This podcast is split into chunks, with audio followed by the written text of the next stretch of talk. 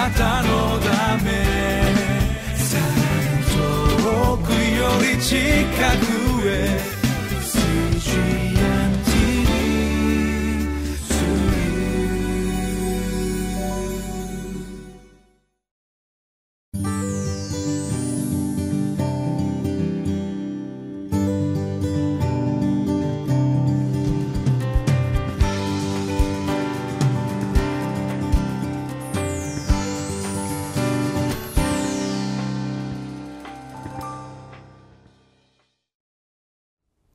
CGN テレビ」をご覧の皆さんこんにちは。8月も最後になりました。31日月曜日、えー、今日の QT の交わりをしていきたいと思います。今日のタイトルは「知恵にとどまることが安全な人生」です。聖書の箇所は箴言9章1節から18節です。今日はこのところを通して神様が私たちにいつも語りかけてくださっていてまたさまざまなものの声に、えー、世の世的な声に聞き従わないでいれば本当に神様は祝福を与えてくださっているんだよということをですね分かち合っていきたいと思います。共に QT の恵みを分かち合っていきましょう。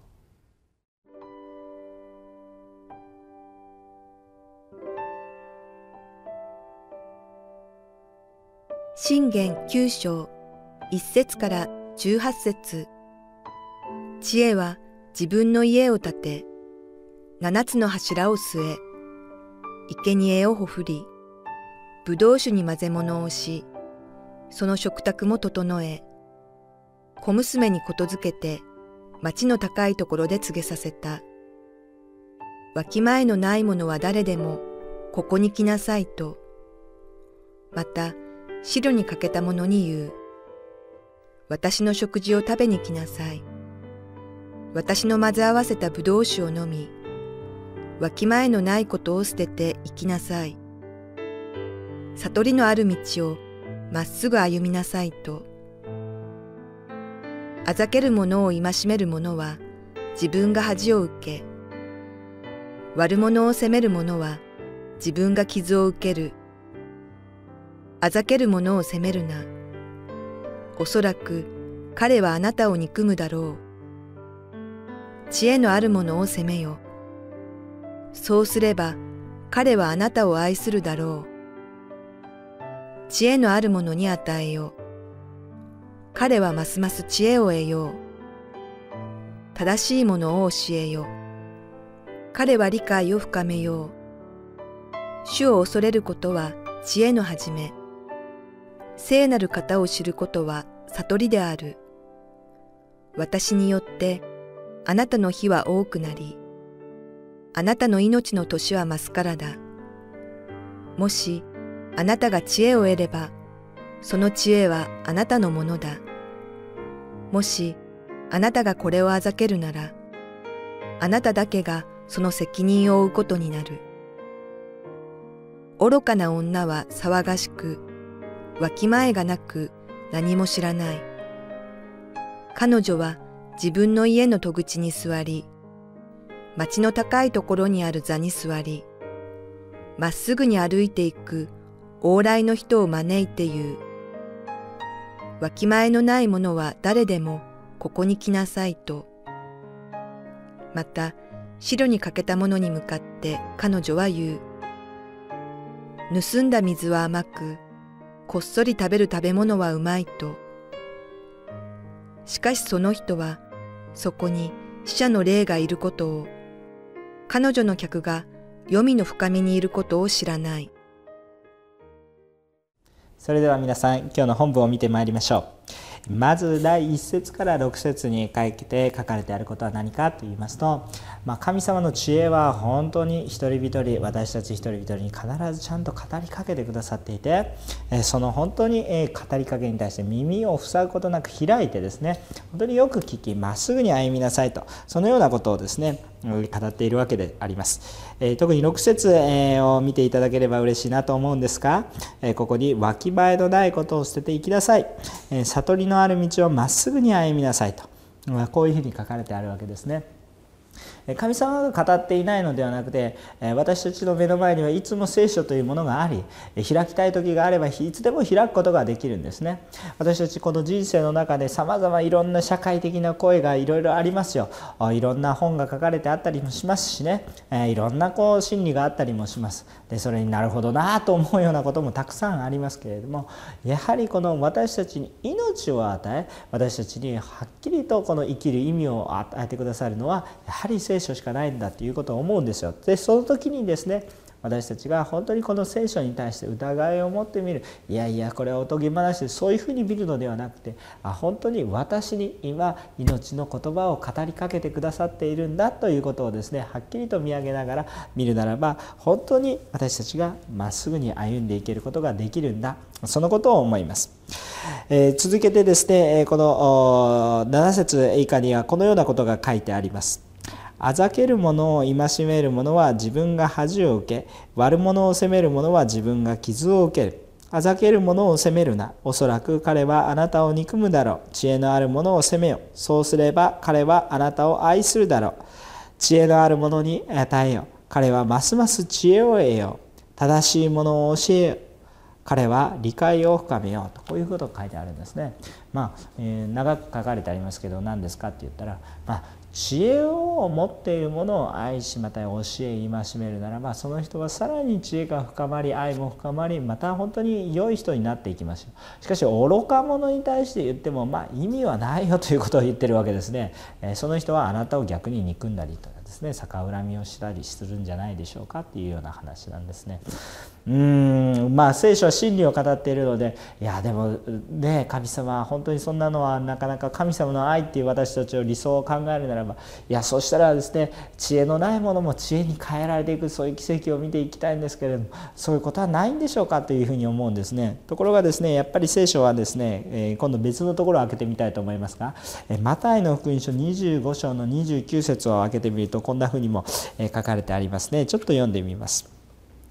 誰でも持っているものは与えられて豊かになり持たないものは持っているまでもものまでも取り上げられるのです。こういうふうに書いてあるんですね。うわーという感じですね。いやそんな貧乏にはいつまでも貧乏でですね、えー、いやお金持ちはいつまでもお金持ちだ。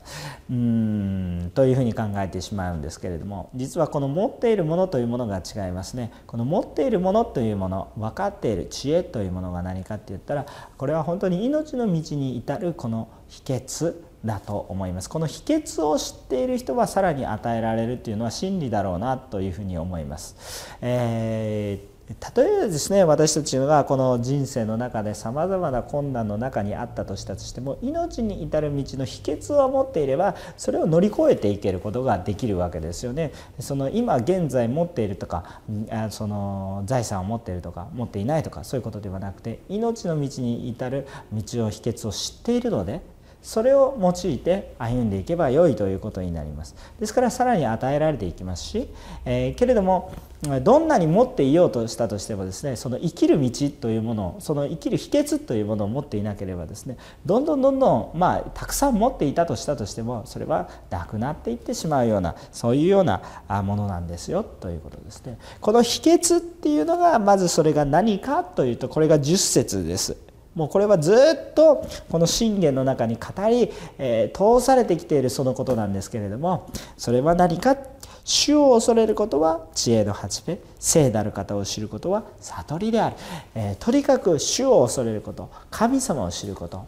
この神様の愛を知ること。これが私たちのこの人生の秘訣なんだ。命の道を生きていく秘訣なんだ。そういうことなんですね。神様はあなたのことを何か持ってる能力によらずまた本当に力によらずですね、えまたあなたの本当にこの評判とかですね。そういうものによらずにですねあなた自身を霊的に本当に導こうとしているその愛に気づくことができるならば私たちは本当にこのさまざま持っていない中にあったとしてもあ神様与えてください。私を愛してくださると言ってこの一歩一歩歩む原動力になるしまたあ何て言うんですかね、えー、本当に私たちが弱い時もあ神様の声を聞くことができればですね。あ本当にいや大丈夫。私が弱いからこそ神様は豊かに働いてくださるだろうとそのような希望に、えー、私たちが入っていくことができるんじゃないかなというふうに思うんですね。えーそしてですね、えー、この知恵を得るか得ないかということは本当に重要なことでしかしその責任は誰にありますかって実は私あなたにある。12節ちょっと読んでみましょうか。もしあなたが知恵を得ればその知恵はあなたのものだ。もしあなたがこれをあざけるならあなただけがその責任を負うことになる。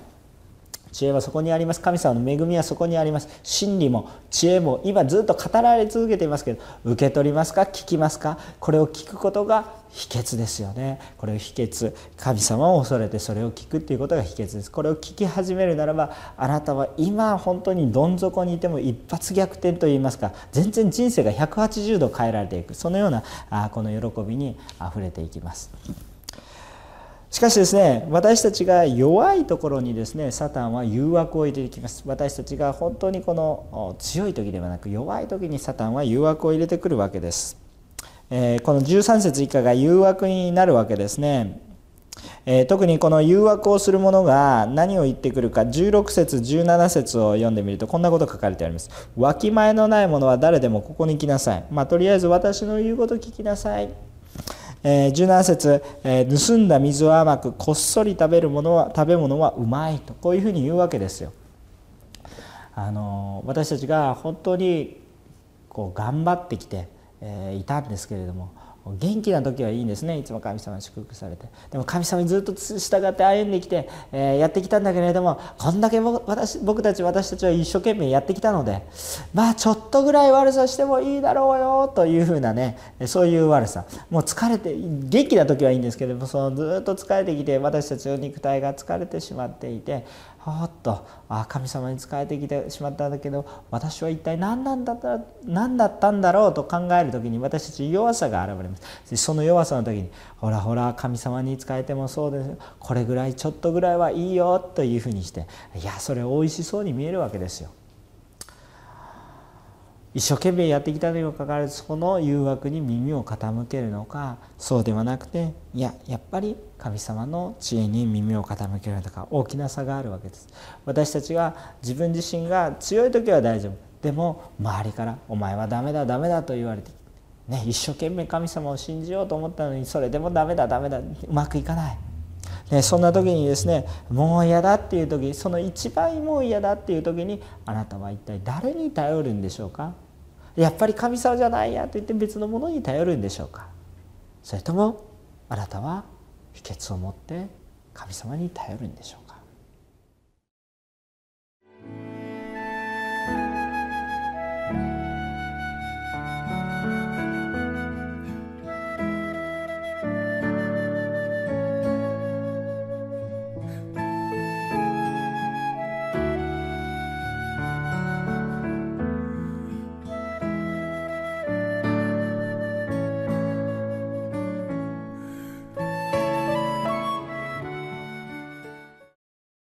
えー、今まあここのテロップにも流れたかもしれませんが、えー、自暴自棄になりそうな時もう嫌だっていう時にあなたは最終的に何に頼りますか、えー、そのことに対する答え。えまず18節を見ましょう、え今まで誘惑を受けてきてですね。えその誘惑に従いそうになってまたそのことを聞いてしまった人。でもですねここは最後はどうなるか18節にこんなこと書いてあります。しかしその人はそこに死者の霊がいること彼女の客が黄泉の深いところにいることを知らないとこういう書いてあるそれはその誘惑っていうのは結局罪なので